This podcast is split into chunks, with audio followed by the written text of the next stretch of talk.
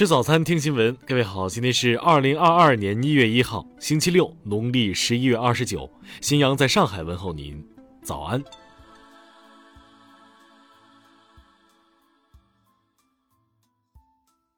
首先来关注头条消息。近日，一则博主卧底调查广州代孕乱象的视频引发网友关注。视频中曝光称，提供卵子的女孩被称为“卵妹”。依据卵妹的学历和样貌等级，卵子可以从三点五万开价到十几万，甚至价格开到六十八万，连清华的美女硕士都能找到。其中百分之五十到八十的钱都会被中介拿走。视频中还曝光了代孕圈的不少内幕，报价八十五万可以包生男孩，三胞胎和同父异母双胞胎都可以定制，甚至艾滋病患者也可以代孕。针对此事，广州卫健委综合监督办公室工作人员三十号回应称，已了解到该信息，目前网信办及相关部门已经介入调查。该工作人员介绍，对于代孕机构，卫健委持严打的态度，但需要有线索才能进行调查。卫健委能做的就是罚款或吊销相关人员医疗资格证。如果要依法治理，会按非法行医算，但这不属于卫健委能管辖的范畴。听新闻早餐知天下大事。三十一号，按照国务院部署，财政部紧急下拨陕西省新冠肺炎疫情防控补助资金五亿元，支持陕西省开展疫情防控相关工作。二十七号，西安市再次提升疫情防控等级，非疫情防控及民生保障车辆不得上路，为保障全市居民生活必需品的供应。二十八号晚间起，西安市启动为市民集中配送免费生活物资。相关负责人表示，目前蔬菜所有库存能够维持居民三五天的需求。文化和旅游部此前发布通知，元旦期间，七省区暂停旅行社及在线旅游企业经营进出陆地边境口岸城市的跨省团队旅游及机票加酒店业务。三十号。七省区已全部公布陆地边境口岸城市范围，涉及吉林省、云南省等六十二个城市。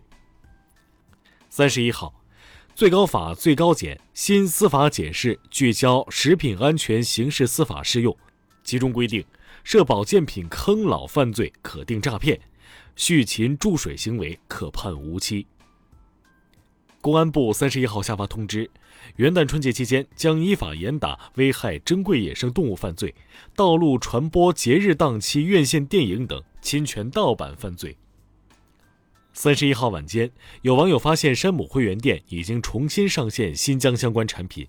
对于此前下架原因是否是因为库存供应等问题，截至目前，山姆方面尚未回应。三十一号。南京出台义务教育阶段线下学科类校外培训收费政府指导价，小班型每生六十元每课时，中班型四十元每课时，大班型二十五元每课时，并于二零二二年一月一日起实行。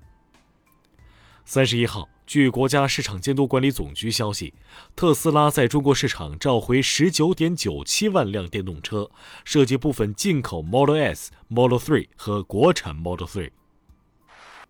下面来关注国际方面。近日，乌克兰外交部新闻司前司长、最高拉达议员奥列格·沃洛申表示。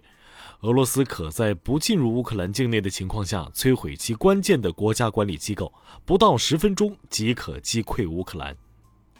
据美国媒体三十号报道，最近几周，数百名阿富汗难民向美国寻求人道主义保护的入境申请被拒绝。莫斯科时间三十号晚，俄罗斯总统普京和美国总统拜登进行了本月内第二次对话。此次电话会谈在俄罗斯倡议下举行，会谈重点讨论安全保障议题，包括乌克兰局势、安全谈判日程和战争威胁等。当地时间三十号，工业巨头西门子的总裁伯乐人对德国新外长安娜莱纳贝尔伯克发出警告，呼吁和中国相互尊重。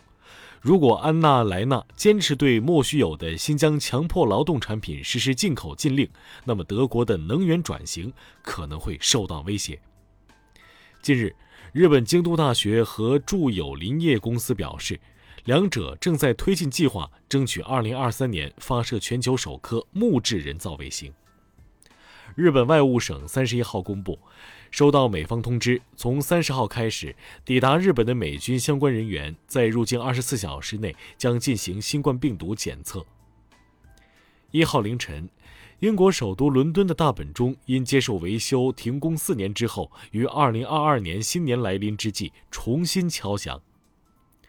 韩国国会于当地时间三十一号审议通过了公职选举法修正案，将国会议员选举和地方选举的参选年龄从目前的二十五岁下调至十八周岁。若有高三学生在选举日之前年满十八岁，也可参选。下面来关注社会民生。湖南高级人民法院三十一号消息。二零一七年二月，时任广东某市某分局局长的舒某龙出资二十万，指使蔡某、陈某和在空办公楼制毒，程某帅约购贩卖毒品。舒某龙、程某帅、蔡某近日被执行死刑。学而思变身成乐读优课 App，一上线即遭到家长哄抢。三十一号下午，乐读优课发布公告称，自即日起进行全面整改。重庆市气象局官方微博“重庆天气”十二月三十一号傍晚发布消息称，因测试误操作，当日十六点十八分将测试大风红色预警信号推送到了公众网络，特此致歉。二零二一年 A 股交易收官，Wind 统计显示，二零二一年以来最牛 A 股暴涨超百分之五百五，以二零二一年十一月年底 A 股股民数一点九亿计算。二零二一年全年，中国股民人均赚了近五万。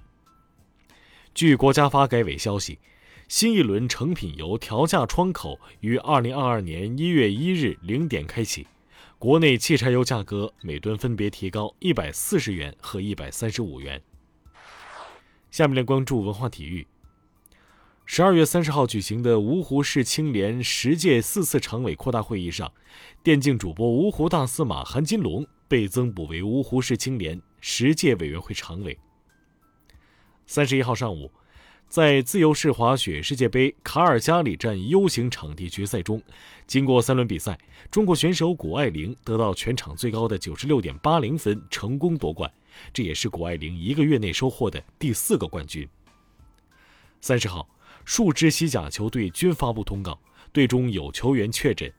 据悉，圣诞后西甲已有近百名球员、教练感染新冠，球场上座率将降至百分之七十五。第十八届亚足联亚洲杯将于二零二三年六月十六号到七月十六号在中国举办。中国足协官方在新年到来之前发布了亚洲杯筹备大事记，并表示进入二零二二年后，亚洲杯筹备进入加速阶段。以上就是今天新闻早餐的全部内容。如果您觉得节目不错，请点击再看按钮。咱们明天不见不散。